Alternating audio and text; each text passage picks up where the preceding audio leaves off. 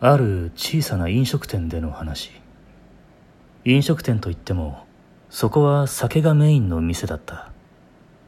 ある日珍しく12名の団体客の予約があった。どこかの会社のサラリーマンのようだ。楽しく飲み食いをして会計も終わりお客さんたちが帰ろうとしている時客のうちの一人の男性がトイレに入った。他の客たちはそれに気づいていないのか。全員で店を出て帰ろうとした。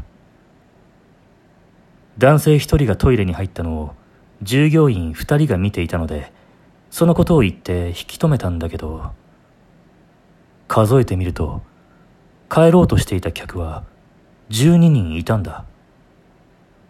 おかしいと思いトイレに行ってみるとトイレには誰も入っていなかった。